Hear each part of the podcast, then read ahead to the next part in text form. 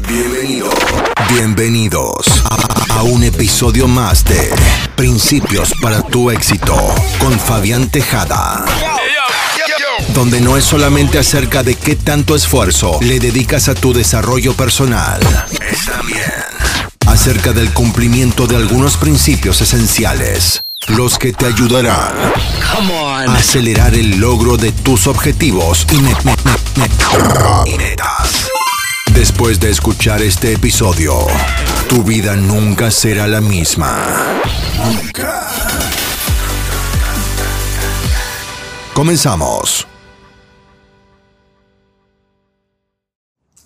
Entonces vamos a iniciar, vamos a iniciar con el análisis, la explicación desde el punto de vista de programación de la lingüística. Ojo, esto es análisis puro. Esto no es un resumen o no es una percepción de lo que Fabián piensa de lo, de lo que ha escrito Richard Bandler y John Grinder sobre lo que hace Milton Erickson y el lenguaje hipnótico. No, no es eso, sino es una explicación y un análisis de los términos, de qué significa cada patrón, cómo lo puedes utilizar. Básicamente voy a hacer más fácil el entendimiento de este libro, ¿de acuerdo?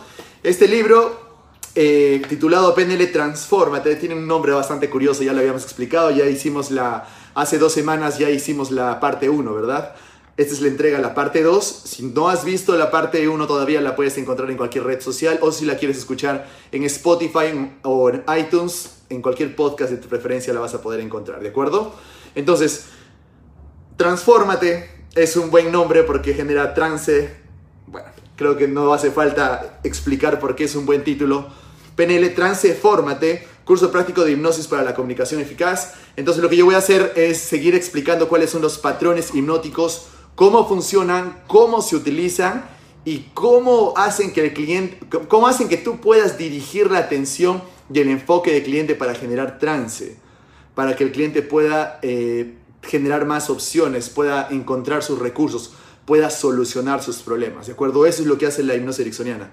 Es totalmente diferente a cualquier otra hipnosis que ustedes hayan podido escuchar en, el YouTube, en las redes sociales o lo que vemos en los shows, en lo que vemos en la televisión, etc. Es, es, un, es un lenguaje hipnótico que incluso, incluso conversacionalmente puede ser bastante útil. Entonces, cuando ustedes, cuando ustedes estén trabajando con lenguaje hipnótico, no solamente es para directamente inducir trance a la persona, sino para que conversacionalmente podamos hacerlo con todo tipo de cliente, porque como lo decía Milton Erickson, no hay cliente que no podamos hipnotizar, ¿de acuerdo? Ahora hay una, hay una parte, hay un extracto del libro que les voy a leer en donde los hipnotizadores tradicionales sí pensaban de que algunos no se podían hipnotizar, pero son los hipnotizadores tradicionales una hipnosis muy rígida, nada flexible, entonces obviamente no iba a funcionar para todos. La hipnosis ericksoniana es bastante flexible, bastante direccionable, donde utilizas todo lo que puedas utilizar para generar trance en la otra persona, ¿de acuerdo? Así que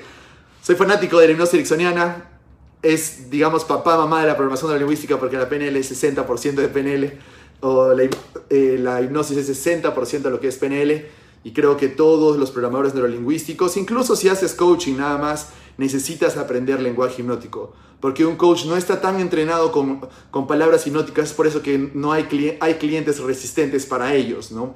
No van a poder llegar porque no van a saber cómo disipar la resistencia con el uso de su lenguaje. Para un penelista, para un hipnoterapeuta, que maneja hipnosis ericksoniana no hay clientes resistentes, simplemente tenemos que saber cómo utilizar nuestro lenguaje y no solamente nuestra comunicación verbal, sino la no verbal. Vamos a hablar un poco más de eso también. Así que sí, podemos eh, inducir trance o hacer rapport sin decir nada también, ¿no? Entonces, creo que ese es el, el poder de cómo funcionamos nosotros. Muy bien. En la parte 1 ya, ya habíamos hablado de la introducción, de qué trataba el libro y todo lo demás, así que pueden revisarlo eh, en el programa anterior.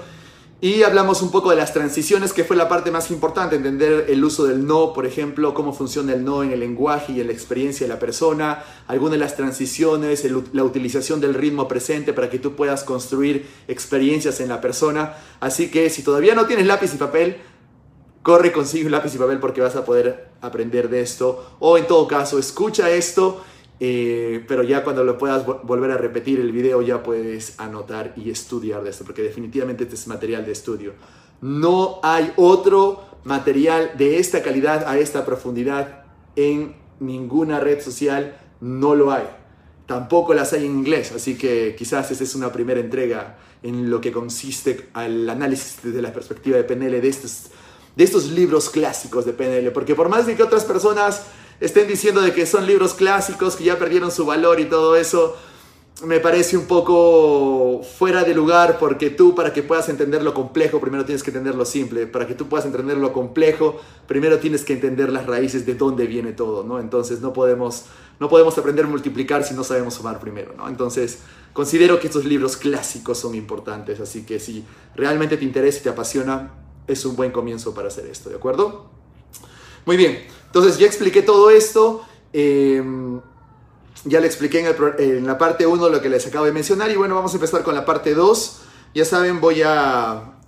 Tenemos bastante por cubrir, así que vamos a guardar el ritmo, ya ustedes pueden ir eh, estudiándolo esto después. Y ojo, si tú de cierta forma te encuentras o manejando, haciendo algo y no quieres entrar en trance o de pronto no quieres cerrar los ojos y, y descansar un poco, entonces de preferencia no escuches esto todavía ahora, ¿sí? Si vas a escuchar esto, escúchalo sentado, escúchalo cómodo, eh, escúchalo este, en un lugar eh, seguro, ¿de acuerdo? Si estás manejando y estás escuchando esto, por favor, escúchalo después o para el carro primero, ¿de acuerdo? Porque esto es, esto es hipnosis, es lenguaje indirecto, tú nunca sabes cuándo puedes entrar en trance con esto, ¿de acuerdo? Por favor, hagan caso a esto, hagan caso a esto, es importantísimo. Muy bien, entonces, vamos a seguir. Eh, vamos a empezar con una linda transición del resumen de la, de la parte 1, ¿no? En donde empieza así, ¿no? Si le digo a alguien, estás sentado en esa silla, parpadeas, estás esperando, no se parece nada a la calidad fluida de estás sentado en esa silla y parpadeas. Y te preguntas qué sentido tiene todo esto. Las palabras como y, mientras, cuando, por qué y a medida que crean todas una, relación entre las partes de la frase. Estas son las transiciones más comunes que se utilizan en la hipnosis ericksoniana. Nunca dices oraciones con punto aparte ni con punto final, ni con punto seguido, sino lo que haces usas transiciones para dirigir el enfoque de lo que tú quieres comunicar y dirigir las, para que el cliente dirija su enfoque a algo que realmente está sucediendo en él, ¿no?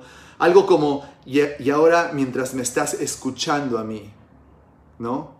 Y escuchas cada palabra que yo puedo decir y prestas atención y anotas todo lo que yo puedo decir, ¿no? En el caso de que estés anotando, ¿no? Y si estás sentado y además estás sentado y mientras estás sentado puedes entender lo que te puedo decir, ¿no? Entonces vean o escuchen cómo se utiliza el y y el por qué para poder enlazar. Esas son transiciones y es básico para la, para la hipnosis ericksoniana. Incluso si a ustedes les interesa generar sus propias inducciones, tienen que saber hacer correctamente las transiciones. Definitivamente todo se puede hacer con la práctica, pero siempre tienes que empezar haciendo las transiciones, ¿de acuerdo? Es totalmente diferente a la, hipnosis autoritaria. Luego, luego dice, ¿no? ¿Por qué funciona? No lo sé. Pero cuando empieces a probar algunas de estas cosas, descubrirás en tu propia experiencia que tiene un impacto. Incluso al hablarte estoy utilizando el mismo tipo de palabras y eso es parte de lo que le da más significado. Esto es importante porque estamos hablando de los años 70, ¿de acuerdo? De los años 70, 80. No teníamos la ciencia que puede explicar, que explicaba cómo el lenguaje podría generar que se generen ciertas ondas en el cerebro que podía generar trance. Estamos hablando que las personas no sabían por qué funcionaba, pero funcionaba porque solamente de escuchar este tipo, este tipo de lenguaje, la persona em, empezaba a experimentar ciertas sensaciones, relajaciones, ambigüedad, trance, etcétera, etcétera, ¿no? Entonces es importantísimo eso también. Muchas personas tienen la idea de que la hipnosis es una competición, pero considerar la hipnosis como una competición es realidad, en realidad es perder el tiempo. La pregunta es, ¿Cómo puedo estructurar mi comunicación de forma que a alguien le resulte más fácil realizar lo que quieres? Esto es importante porque en el mundo de la hipnosis no se trata de cómo puedo hipnotizar a una persona más rápido. ¿Por qué? Porque para empezar todos somos diferentes y todos van a necesitar un tipo de inducción diferente y además representaciones diferentes, lenguaje diferentes, va a depender muchas cosas que es un trabajo previo que tú tienes que hacer antes para que tu lenguaje sea más fluido. Ahora, definitivamente a mayor práctica, a mayor práctica que puedas tener, vas a poder hipnotizar más rápido porque vas a poder saber hacer el rapor, el acompasamiento, este, establecer el ritmo en la sesión, el pacing, el leading, el uso del lenguaje, comunicar en sus, en sus, canales, en sus canales dominantes de comunicación. Entonces va a hacer que tu, tu hipnosis sea mucho más efectiva, definitivamente. Pero eso no quiere decir, eso no quiere decir de que esto sea una competición. Simplemente te vuelves más eficiente en el uso de los patrones hipnóticos, ¿de acuerdo? Porque todos somos diferentes, ¿de acuerdo? Todos somos diferentes. No se trata de quién noticia más rápido. ¿de acuerdo? Sino quien hace que el cliente tenga una forma más fácil de acceder a un estado hipnótico, ¿sí? Más fácil de acceder a un estado hipnótico. Uno de mis criterios principales para determinar la validez de algo es no solo si funciona o no, sino también con qué facilidad funciona. Es otra explicación, ¿no? Con qué facilidad funciona.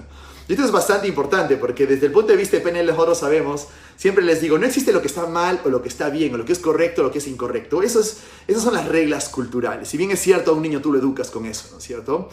Pero en el punto de vista de los resultados y desde el punto de vista de la programación de la lingüística, solo existe lo que funciona y lo que no funciona. Bien, ahora lo que no funciona obviamente dejo de hacerlo y lo cambio, lo que funciona lo sigo haciendo. Pero hay un nivel más en donde lo que funciona y, y es lo más fácil. Ese es el otro nivel y el lenguaje es muy importante para llegar a ese otro nivel de comunicación, a ese otro nivel de éxito, por así decirlo. ¿De acuerdo? Esto es bastante curioso cómo funciona, es mucho más profundo de cómo suena. Em, por ejemplo, ¿no? La comunicación inconexa es una herramienta muy potente en la terapia familiar. La gente viene y dice cosas como, quisiera que mi mujer me dejara en paz. Y yo digo, muy bien, enciérrala en el armario. ¿no? Bueno, no es eso lo que quiero. Vale, entonces, ¿qué es lo que quieres? Quiero que deje de decirme eh, que quiere cosas. ¿Quieres que te escriba cartas? Esos, son, esos no son transiciones naturales y suscitan respuestas de tipo diferente. Son muy útiles en el contexto de la terapia familiar, cuando las cosas tienen que ir deprisa y a menudo tienes que trabajar en torno a las limitaciones de la mente consciente dándoles palos muy seguidos, ¿no? Dándoles palos muy seguidos es como, como responderle conscientemente o hacer un recuadre de contraejemplo, respondes conscientemente con ironía para que haya una respuesta del cliente y haya una, se, se, interrumpa el pensamiento y piense de diferente manera. Se utilizaba en la terapia sistémica de Virginia Satir. Eso funciona, eso lo utilizamos también en programación neurolingüística con el uso de metamodelo, con el uso de, reencuadres y lenguaje cuántico. También funciona, pero eh, se, explica que eso no es lo que busca la hipnosis ericksoniana. Ya la, hipnosis ericksoniana definitivamente es un lenguaje mucho más abstracto, todo lo que es sistémico, todo lo que es eh, metamodelo es mucho más específico. Ambos generan resultados, ambos puedes utilizar en un curso de entrenamiento de PNL avanzado vas a, estudiar ambos porque ambos pueden funcionar en el contexto que tú decidas utilizarlo. A veces es mejor ser ambiguo, a veces no. A veces es mejor ser específico, a veces no. Entonces, sobre eso es lo que estamos trabajando, ¿de acuerdo? Eso quiero que tengan en cuenta porque no es que algo que me gusta y aprendí mucho en el campo de la programación de la lingüística es de que la flexibilidad es importante, ¿de acuerdo? Y no solo la flexibilidad, eh, la, que conocemos conscientemente, ¿no? Una persona puede decir, no, yo soy flexible, pero realmente eres totalmente flexible o estás haciendo lo que, lo que sigues, has dejado de hacer lo que se supone que tenías que dejar de hacer o todavía no, o tienes miedo, tienes creencias, tienes, tienes algo que te impide hacerlo, ¿no? Pero cuando hablamos de flexibilidad, en un curso de programación neurolingüística nos hablamos también de la flexibilidad de comunicación. Eso quiere decir la flexibilidad del uso de nuestro lenguaje lo que nos va a permitir que la flexibilidad del uso del lenguaje es que a veces tenemos que ser abstractos, a veces, a veces metafóricos, a veces ser específicos y utilizar dependiendo lo que funcione mejor con el cliente, ¿de acuerdo? Eso, eso se trabaja mucho en programación neurolingüística. Es algo que se ha perdido, eso me da mucha pena también porque incluso cuando estuve en el Congreso este, Mundial de Trainers de Programación Neurolingüística en Inglaterra, se hablaba mucho de eso, se había perdido mucho el trabajo del uso del lenguaje correcto, cuando muchas personas consideraban que oh, solo la PNL es fobia, solo es anclajes y se había perdido el contexto del uso del lenguaje. Para mí es lo mágico, es más, la PNL nació de esto, ¿no? Entonces es importante que podamos tener en cuenta el uso del lenguaje, lo más poderoso, ¿no? El poder de la palabra, todos entendemos eso, ahora hay que ser buenos utilizándolo, ¿no? Y entendiendo cómo esto funciona. La diferencia entre Erickson y el resto de los hipnotizadores a los que he observado y escuchado y con los que he estudiado es que Ericsson no tenía ningún cliente resistente. O seleccionaba realmente muy bien a sus clientes o bien hacía algo importante que no hacían los demás. Milton observaba cómo respondía la persona y le daba lo que era apropiado para ella. Esto es poderosísimo, porque ¿cuántas veces hemos escuchado que los clientes tienen resistencia? Milton Erickson nunca tuvo resistencia en sus clientes. Y eso es lo que aprendemos a hacer con el modelo Milton en un entrenamiento PNL.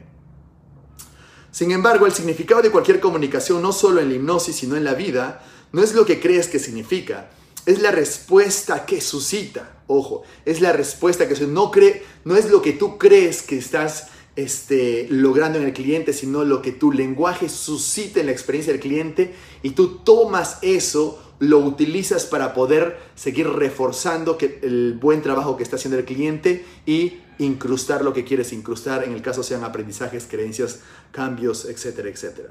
¿Sí? Si, intentas, si intentas hacer un cumplido a alguien y se siente insultado, el significado de tu comunicación es un insulto. Si dices que se siente insultado porque te no te ha comprendido, es una, es una justificación de tu incapacidad para comunicarte. Lo voy a volver a repetir porque esto es bastante importante. Muchos, muchas personas, comunicadores y coaches pierden en esto. Si intentas hacer un cumplido a alguien y se siente insultado, el significado de tu comunicación es un insulto. Si dices que se siente insultado porque no te ha comprendido, es una, justificación de tu incapacidad para comunicarte, ¿no? No existen comunicadores, no, no existen clientes resistentes, sino comunicadores inflexibles, una presuposición importante de lo que es programación neurolingüística. Así que hay que entender eso. Muchas personas es, no, no me has entendido. No, es que tú eres un tonto, tú no me entiendes. No has entendido mi mensaje o quizás tú no has dado correctamente tu mensaje. Recuerda que tú siempre tienes que hacerte responsable por lo que dices, ¿de acuerdo? Ese es, una, es algo que siempre repito porque muchas personas dejan pasar por alto. Es fácil decir el otro no me entiende, pero es difícil ser flexibles en nuestra comunicación y encontrar una nueva forma de querer transmitir lo que queremos transmitir. El significado de la comunicación, la respuesta que se obtiene es otra presuposición de programación neurolingüística. Así que mucho cuidado, ¿de acuerdo? Ahora, muchas personas para que puedan utilizar la hipnosis, ¿para qué se puede utilizar la hipnosis?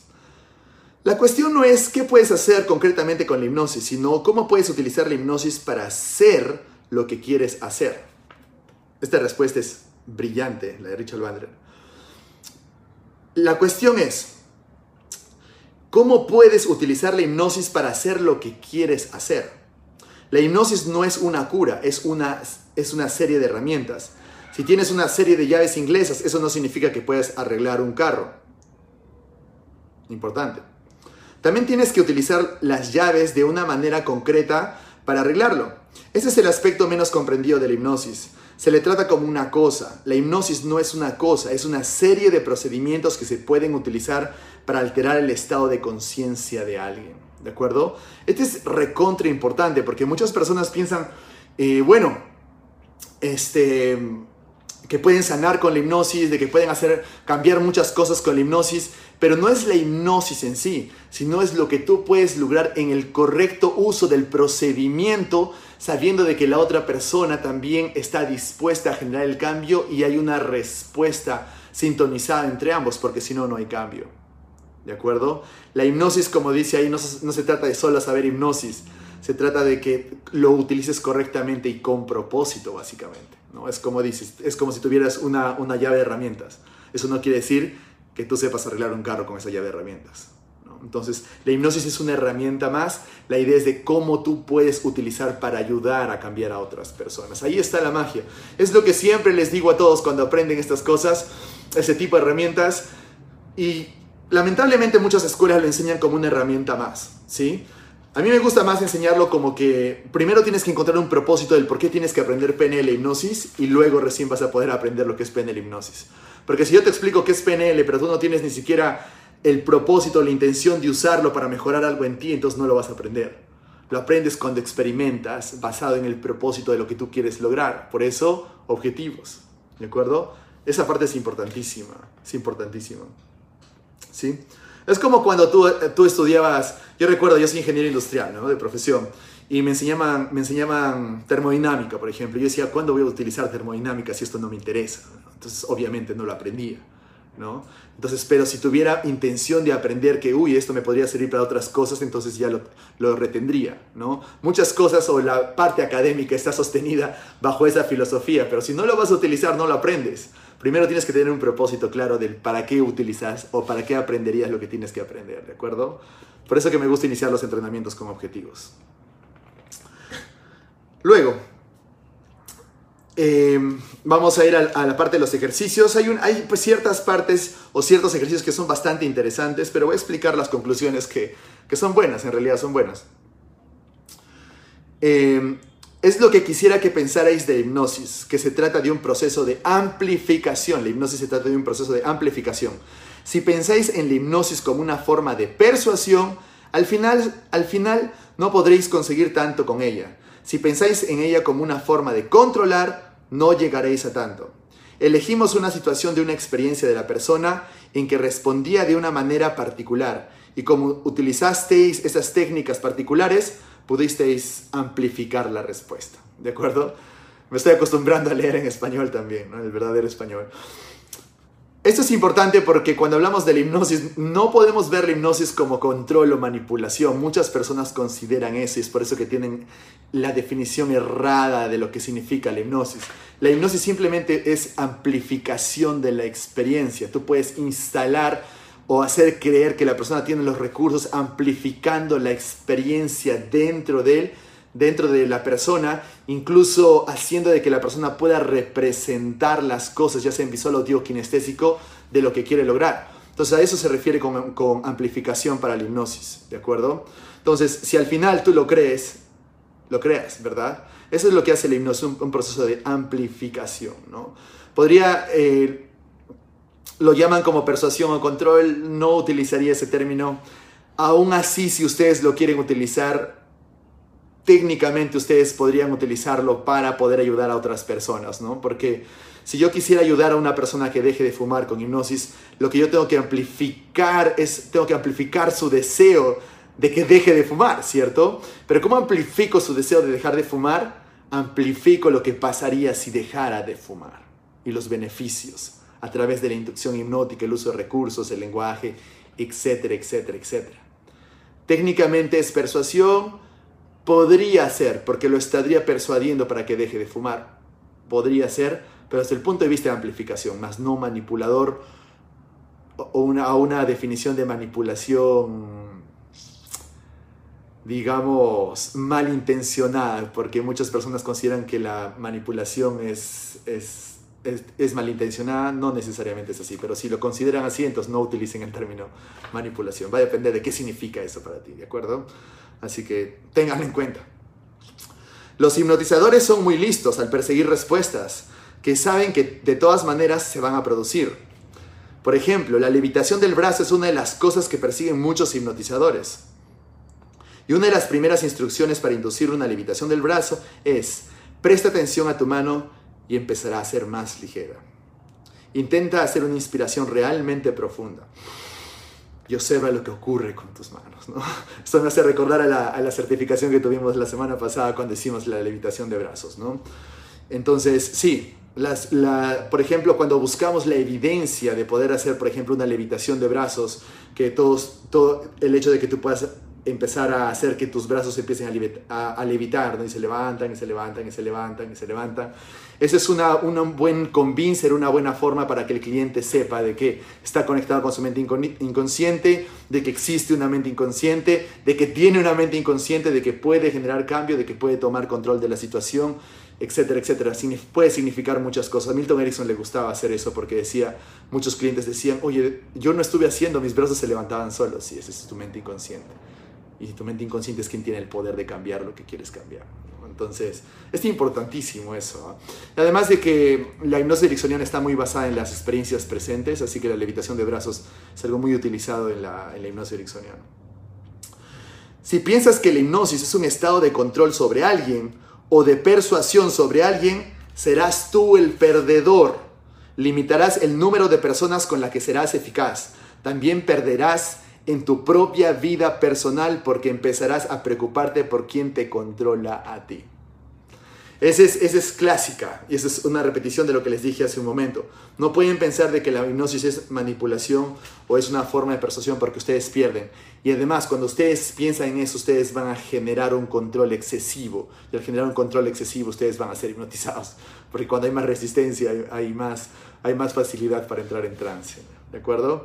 Hay, hay muchas explicaciones para esto. Simplemente ténganlo en cuenta y me gusta explicarlo de esta forma. Todas las personas de éxito practican hipnosis. Todas las personas de éxito van hacia adentro, comunican con su mente inconsciente, comunican qué es lo que quieren, piden a su mente inconsciente que haga lo que quiere hacer, meditan, hacen priming, hacen, hacen autohipnosis. Todos esos son procesos de autohipnosis. Así que decir que no quiero que me hipnoticen o que tengo miedo a la hipnosis, la hipnosis es manipulación, es perder control de ti mismo, porque no hay personas de éxito en el mundo, de éxito pleno en el mundo, ojo, voy a poner pleno, o sea, las personas que tienen éxito están tranquilos, están en paz, están conectados, son personas que definitivamente practican autohipnosis, en el nombre que lo hagan, mindfulness, meditación, etcétera, etcétera, sigue siendo hipnosis, pero es importante entender eso, porque si estás pensando de que hipnosis es manipulación, estás perdiendo gran parte de conocimiento, autoconocimiento de ti mismo, ¿de acuerdo? Finalmente, ¿cómo te podrías conocer si no vas hacia adentro? No podrías. Ahora, para ir hacia adentro tienes que saber cómo hacerlo, ¿no? Ahí está la hipnosis. La gente parece tener mayor capacidad de discernimiento en los estados alterados. ¿Qué significa? Obviamente una persona tiene mayor discernimiento en los estados alterados. ¿Qué significa? Una persona cuando esté en un estado alterado, por ejemplo un estado de trance, es mucho más fácil que pueda comunicarse consigo mismo sin que algo diga lo contrario. ¿De acuerdo? A veces lo que hacemos con la hipnosis es simplemente apallar esa monkey mind o esa la voz consciente, la que te dice que no puedes, que no lo hagas, donde están todas las limitaciones. Le bajo el volumen, no quiero escucharte y empiezo a escuchar lo que realmente quiero escuchar y va directamente a mi mente inconsciente. ¿no? Eso es lo que hacemos con la hipnosis es mucho más fácil operar cambios personales en un estado alterado. Cuando digo estado alterado, vamos a poner un estado de trance, ¿de acuerdo? Que un estado de vigilia un estado despierto.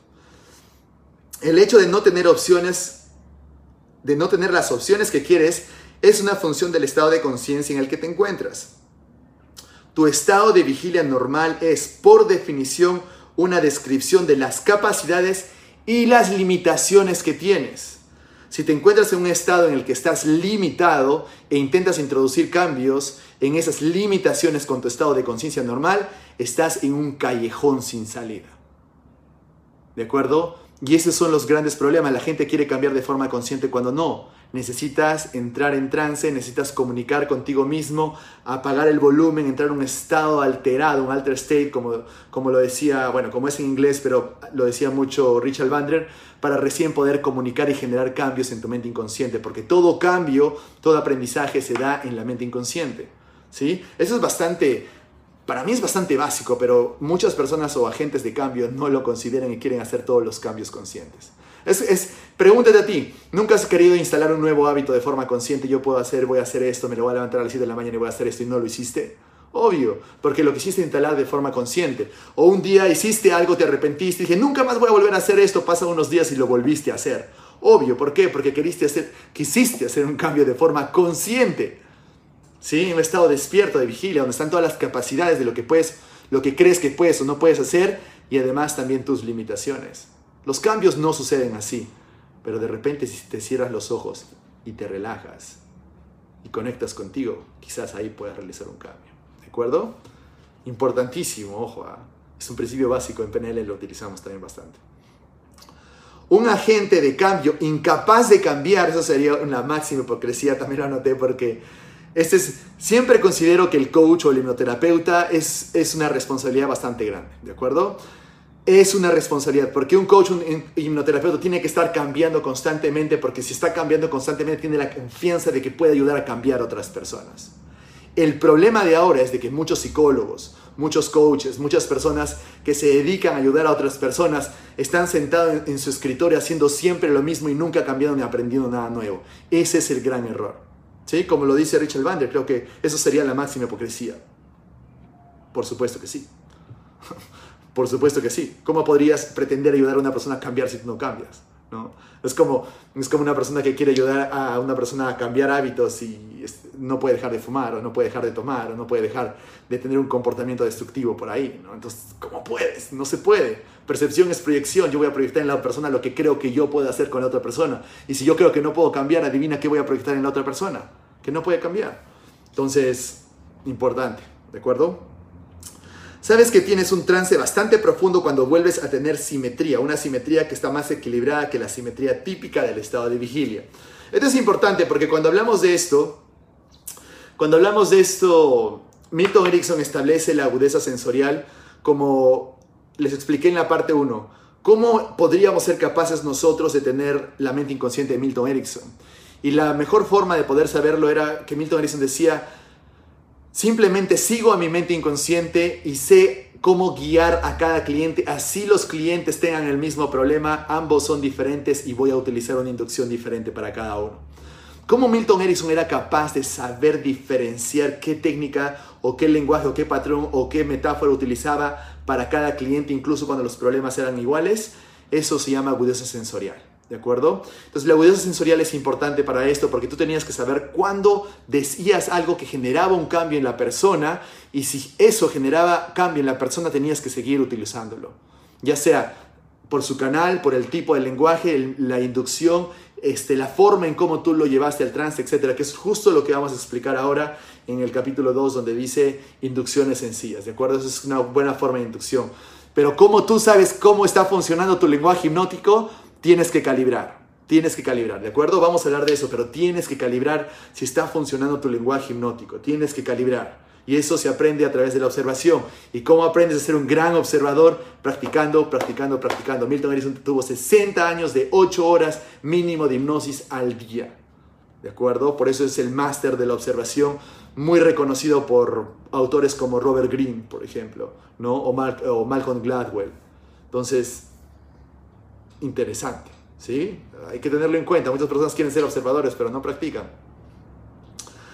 Los hipnotizadores tradicionales han hecho investigaciones que demuestran que solo cierto porcentaje de gente es hipnotizable. La forma en que lo demostraron fue utilizando exactamente la misma inducción con todo el mundo, de modo que evidentemente solo tienen éxito con cierto porcentaje. Si solo tienes una inducción, funcionará con alguna gente y fallará con otra. Los hipnotizadores más tradicionales ni siquiera se preocupan de añadir algunos de los elementos básicos que, que, utilizasteis esta mañana. Cómo amoldar la cadencia de la voz a la respiración de la persona. Cuanta mayor sea la gama de posibilidades de inducción que tengáis, mayor será el número de personas con el que tendréis éxito. Esto es importantísimo. La mayoría de, hipnotizadores, eh, hipnotizadores tradicionales fallaban o no podían hipnotizar a todos porque eran muy rígidos en su inducción y utilizaban la misma inducción en todos. Hace un momento les conté que Milton Erickson cambiaba su inducción así sea el mismo problema. Esa es la facilidad o la flexibilidad de comunicación que nos mostraba que Milton Erickson que nosotros podríamos construir. ¿De acuerdo? Por eso esto se practica y esto se observa y es la mejor forma de poder hacerlo. Por eso no es, yo soy una de las personas que prefiero practicar, prefiero observar, prefiero mejorar mi agudeza sensorial y no hacerle caso a los test psicológicos, no hacerle caso a los test que me puedan definir lo que es una persona porque me quita la capacidad de poder yo observar, saber si la persona realmente está cambiando o no. ¿De acuerdo? Ahora, lo que aprendemos con hipnosis ericksoniana, recuerda, no hay clientes resistentes con la hipnosis ericksoniana, así que si ustedes quieren aprender, no solamente cuando estás trabajando con un cliente y quieres hipnotizar, sino si quieres tener, estás en un proceso de venta, estás en un proceso comercial, estás en un proceso de, de liderazgo, estás en un proceso en donde quieres proponer una idea a un grupo de personas, tienes que saber utilizar el lenguaje hipnótico, ¿de acuerdo? Es básico, es básico, no solamente es solo para cuando quieras inducir al trance a las personas. El principio básico de la práctica de inducción hipnótica es observar los signos fisiológicos de los estados alterados en desarrollo. Es lo que les acabo de decir.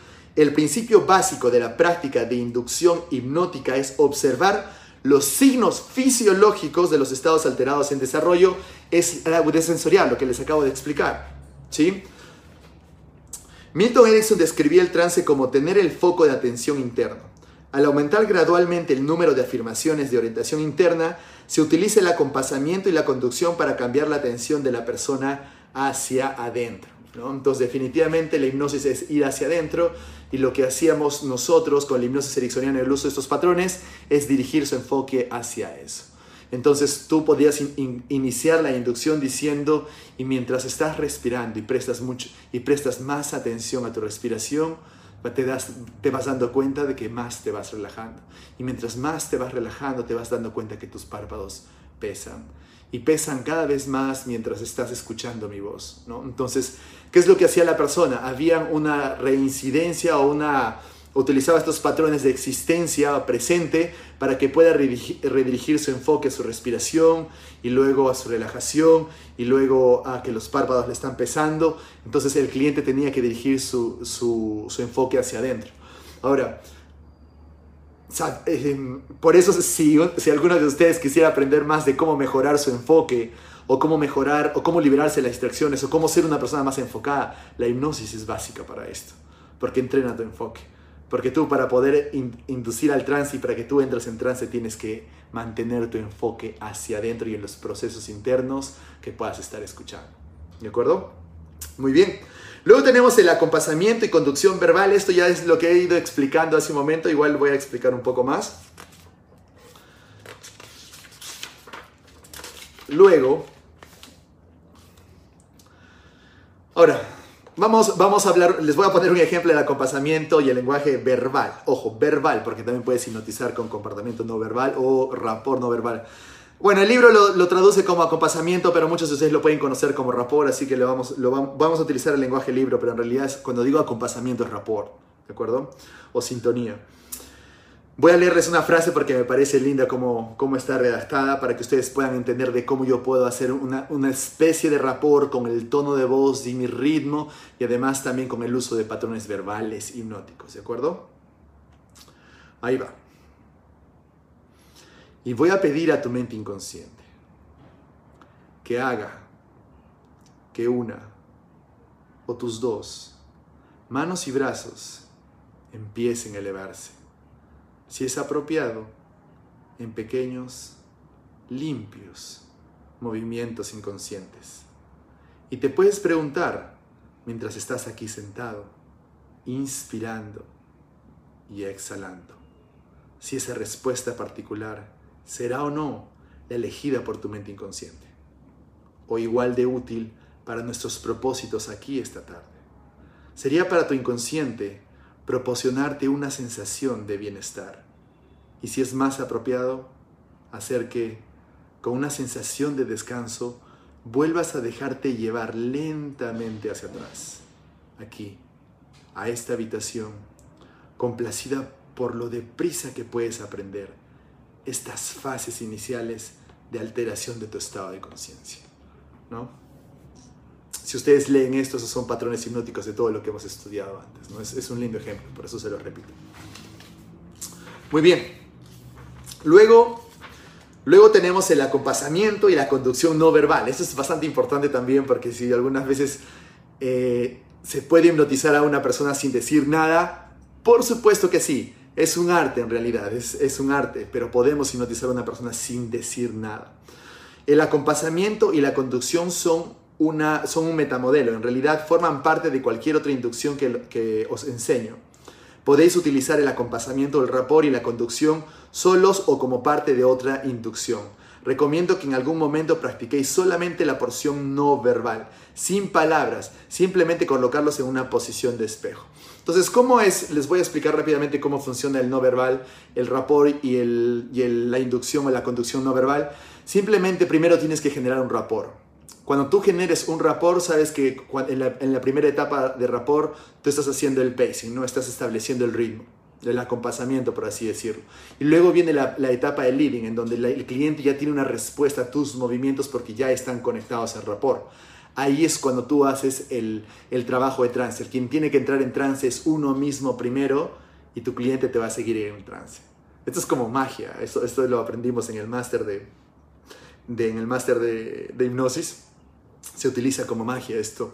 pero tienes que tener una alta agudeza sensorial para que tú puedas generar rapport con la persona y saber cuándo es preciso de que el cliente va a hacer eso y darte tú las órdenes, porque si tú vas a entrar en trance para inducir al trance a la otra persona, tú tienes que darte órdenes para tú salir del trance antes de, porque tú estás dirigiendo la sesión. No puedes entrar en trance y tu cliente en trance y luego los dos se van a quedar en trance, ¿no? Entonces, eso es importantísimo. Por eso hay algunas reglas de cómo se, cómo se puede utilizar este tipo de hipnosis sin decir ninguna palabra, ¿de acuerdo? Eso me pasa mucho en los entrenamientos, por ejemplo, cuando estoy enseñando hipnosis. Muy bien, luego tenemos, tenemos los sistemas figurativos superpuestos. Esto es importante también, eso lo van a entender rápido.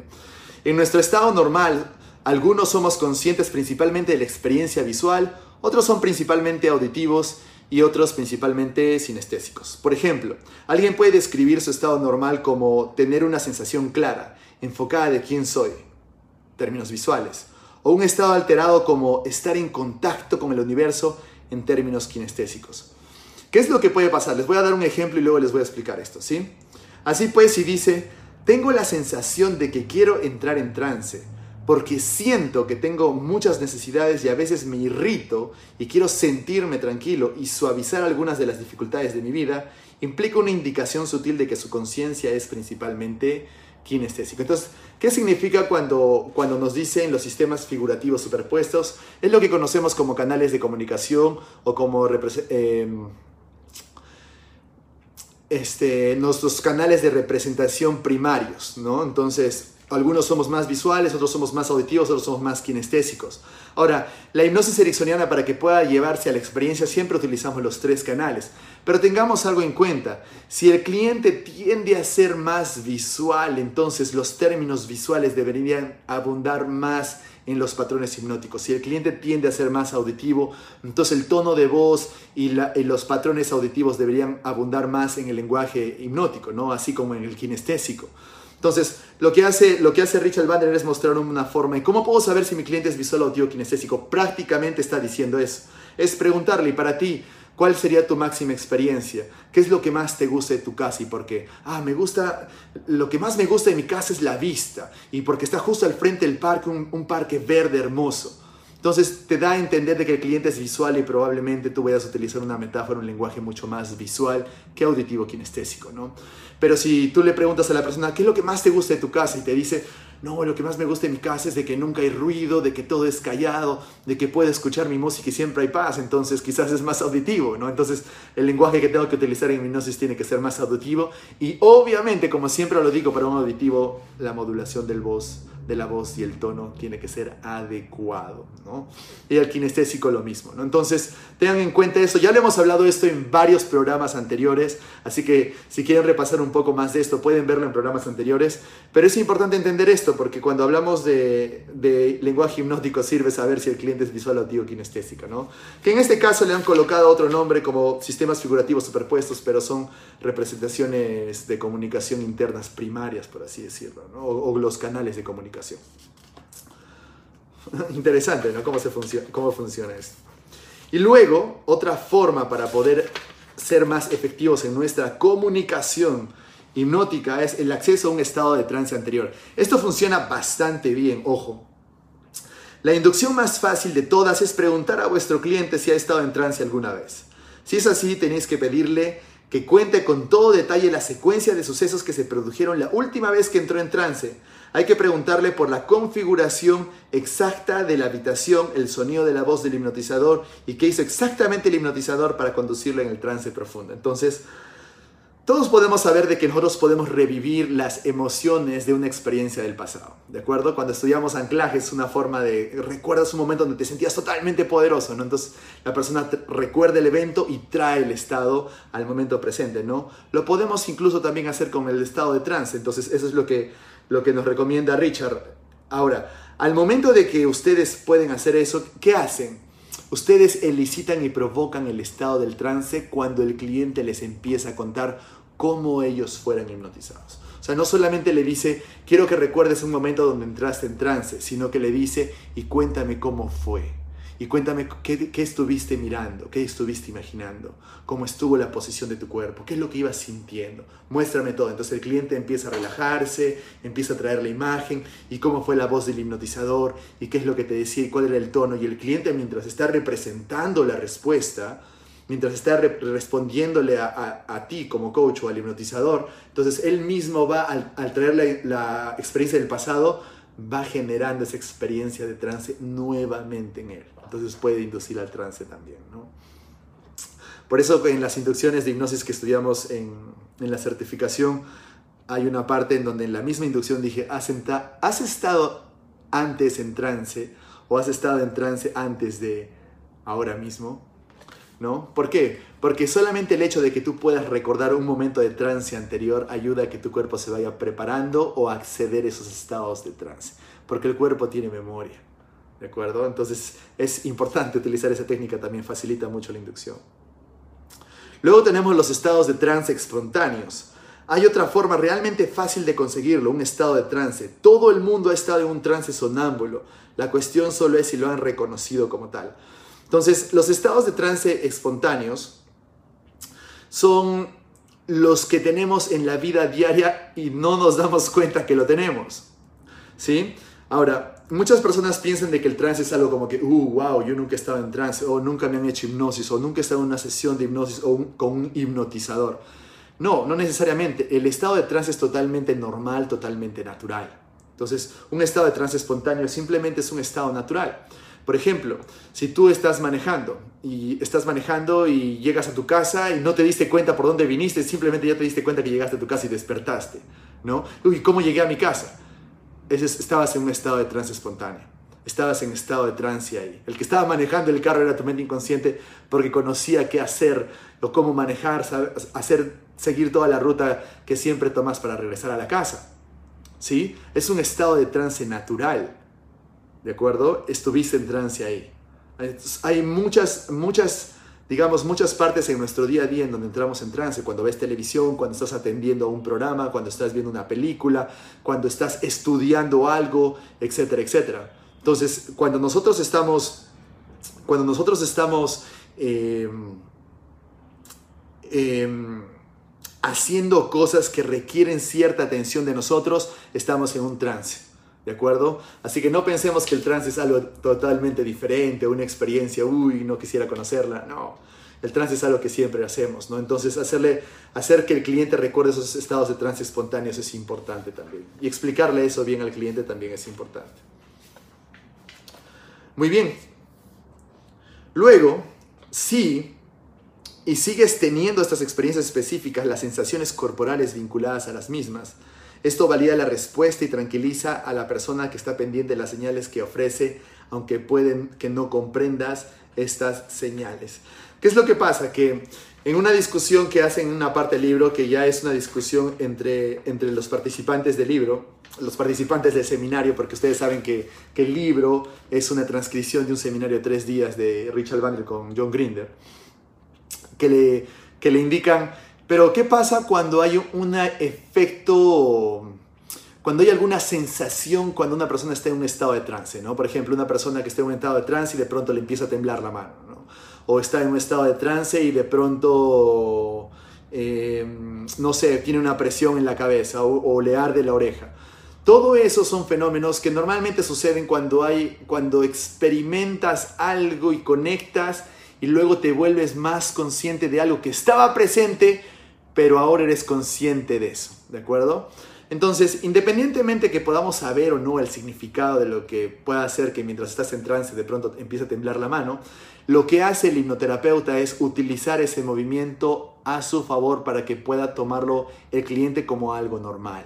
¿Por qué? Porque el cliente, a veces los clientes que no conocen lo que podría pasar, se asustan y dicen, me empezó a temblar la mano. No es necesario, pero ahí viene la buena comunicación, el buen uso del hipnotizador para poder decir, bueno, y mientras te está temblando la mano, más te relajas. O todo lo que puedas estar sintiendo en esa mano, en esa mano que puede estar temblando. Quiere decir que puede seguir temblando o que no. Dependerá si tú decides que sea así. Porque todo en el proceso de, todo en este proceso de trance es perfecto para ti. ¿no? Entonces, independientemente de cualquier sugestión que tú puedas dar en ese momento utilizando el fenómeno que está sucediendo ahí para darle tranquilidad al cliente, es necesario. ¿De acuerdo? Porque a veces los clientes se asustan, ¿sí? Pero no pasa nada. Simplemente es una reacción de su cuerpo, solo que siempre ha estado presente, solo que ahora eres consciente de eso. ¿De acuerdo? Muy bien. Luego tenemos formas de anclar los estados de trance, ¿no? Entonces, eh, no necesariamente es cuando yo, yo genero un anclaje directo, sino que acá lo, lo forman como... Un estado de trance es un estado de relajación, como todos los estados se pueden anclar. Pero ¿cómo podemos anclar un estado de trance un poco más rápido, como lo dice, como lo dice Richard Bandler? Es de que nosotros podemos hacer de que la persona pueda recordar la parte visual, auditiva, kinestésica de lo que significa estar anclado. Entonces lo que yo voy a anclar es la imagen visual, yo voy a anclar la parte auditiva y la parte kinestésica. ¿De acuerdo? Entonces cuando yo tengo el anclaje de las tres, automáticamente la persona va a estar rápidamente en trance. Ahora, eso es lo que primero, lo que se decía ya al inicio cuando empezaron a trabajar con esto, pero definitivamente si ustedes ven la hipnosis que utiliza Richard Bandler ahora, definitivamente ya no es que ancla la parte visual auditiva kinestésica, sino que genera un estado de trance y cuando el cliente ya está en un estado de trance profundo, ahí viene el toque en la pierna, ahí viene el toque en el hombro para poder anclar ese estado de trance, ¿no? Me parece algo mucho más rápido, pero si ustedes quieren definitivamente trabajar con un cliente mucho trance, mucha hipnosis, entonces definitivamente sí podrían anclar la parte visual auditiva kinestésica de lo que le permite a la persona entrar, eh, eh, entrar más rápido en trance. Porque todo lo que les estoy mencionando ahora es para que puedan hacer una inducción, para que puedan inducir más rápido al trance en la persona, para que puedan facilitarle el trabajo de trance a la persona, ¿de acuerdo? Son básicamente como tips o herramientas que les estoy dando ahora, ¿sí? De eso se trata los puntos que les estoy hablando ahora en la parte 2. Luego tenemos el subrayado análogo, este también es importante, este me gusta. Hay un tipo de fenómeno de ancla especialmente útil cuando se desea suscitar respuestas hipnóticas. Se llama subrayado análogo y consiste en destacar alguna palabra de forma no verbal cuando se habla con alguien. Puedo destacar esas palabras como mensajes separados mediante mi tono de voz, un gesto, cierta expresión o tal vez un contacto. Podría hablaros de personas que son realmente capaces de relajarse, gente capaz de dejarse reconfortar por la situación en la que se encuentra. O podría contaros la historia de un amigo mío que es capaz de aprender fácilmente y entrar en un trance profundo. ¿no? Es básicamente como contarle una historia de algo o de alguien, pero ir dando las, como se refiere al desarrollado análogo, ir elevando un poco el tono de voz y hacer una diferenciación con una pausa de lo que quieres que suceda en tu cliente, ¿no? Le puedes colocar algo como, y de pronto recuerdo la historia de un amigo que me explicó cómo él podía entrar en un trance profundo. Y cada vez que él entraba en trance, se sentía tan relajado que mientras me contaba, se relajaba aún más. Y cuando me contaba toda la historia de cómo era todo su proceso de trance y con qué facilidad lo hacía, entendía de que quizás trance es solamente aprender a entrar en trance. Entonces es como si yo le estuviera contando una historia a la persona o una anécdota de un amigo mío, pero prácticamente le estoy diciendo a él que puede entrar en trance, ¿no? Y que resuene con lo que le estoy diciendo porque él va a tener que experimentar lo que yo le estoy diciendo. Entonces lo relaja inconscientemente, ¿no? Es una forma indirecta, es como funcionan las metáforas finalmente, ¿no? Es una forma indirecta de instalar o sobrepasar la facultad crítica del cliente. Muy bien. Y luego, vamos ya, vamos a ya terminar esta parte de la polaridad es bastante buena, es solo por si acaso y es bueno que ustedes lo tomen en cuenta, pero a veces sucede, ¿de acuerdo? No conozco ningún patrón que interfiera más en la comunicación que el uso de la negación. La negación no solo existe en el lenguaje, la negación solo existe en el lenguaje y no existe en la experiencia. Otra vez se los repito, la negación solo existe en el lenguaje y no existe en la experiencia. Por ejemplo, ¿cómo experimentas la frase siguiente? El perro no está persiguiendo al gato. Ahora piensa, ¿cómo experimentas tú la frase el perro no está persiguiendo al gato? Vas a tener que pensar en el perro, en el gato, en el gato que en el perro que estaba persiguiendo al gato y luego se para y ya no lo está persiguiendo, ¿cierto? Vas a tener que representarlo de alguna manera para luego negarlo, ¿cierto? Entonces, ¿qué quiere decir? Que tú no puedes negar la experiencia. El cliente va a tener que experimentar eso primero para luego negarlo. Por eso cuando las negaciones, como lo hablamos en la parte 1, son importantes si las sabes utilizar sabiamente en los procesos de hipnosis. ¿no? Entonces por eso Milton Erickson era de las personas que decían, y no es necesario que entres en trance ahora mismo, y no es necesario de que te relajes justo ahora mientras me escuchas. ¿no? O no es necesario de que cuando te sientes en esta silla, entres profundamente en trance. Entra en trance en el momento que desees, en el momento que tú sientas que estás listo. ¿No? Entonces utilizaba la negación para una respuesta que quería porque la experiencia era que entre en trance. ¿sí? Entonces, esto es como unas comillas que están saliendo, pero en la parte 1 ya lo explicamos bastante, ¿no? Y el tema de la polaridad, esto es bastante bueno, porque hay clientes, hay clientes, en los metaprogramas consideramos esto como los mid-matches, ¿no? Son los que, son los que tienen cierta polaridad, no hacen lo que tú quieres, ¿no? No hacen lo que tú quieres que hagas o no aceptan las sugerencias, simplemente hacen lo contrario. Por ejemplo, cuenta la historia de una persona que le dije, si le digo a David, te estás quedando más relajado y se tensa, esa es una respuesta de polaridad. O sea, que hace exactamente lo contrario de lo que tú sugieres. Entonces, ¿qué es lo que recomienda en estos casos? Simplemente empezar a, utilizar negaciones, ¿no? Como, y no quiero que te relajes ahora, y no quiero que escuches el sonido de mi voz, y no quiero que escuches todo lo que yo te pueda, eh, todo lo que yo te pueda decir ahora, porque solo tú puedes decidir qué tomar y qué no tomar, ¿no? No quiero que entres en trance ¿no? No es necesario que entres en trance ahora mismo.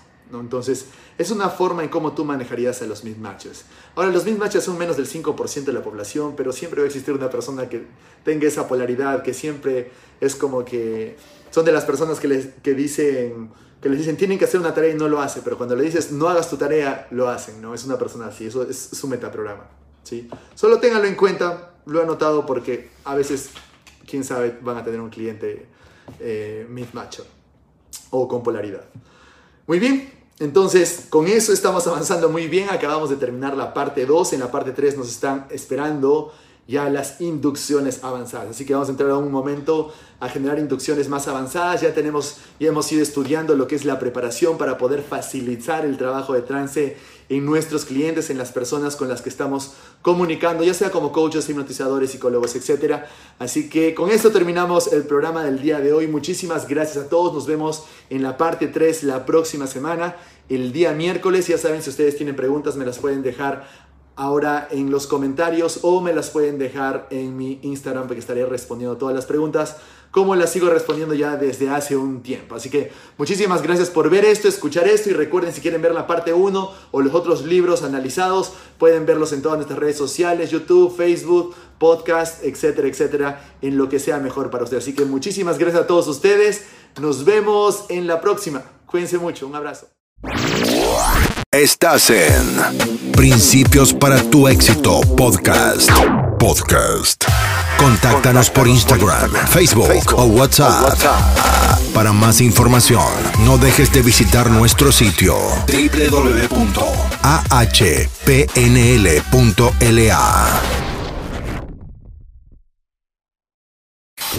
Muchas gracias por sintonizar este episodio de Principios para tu éxito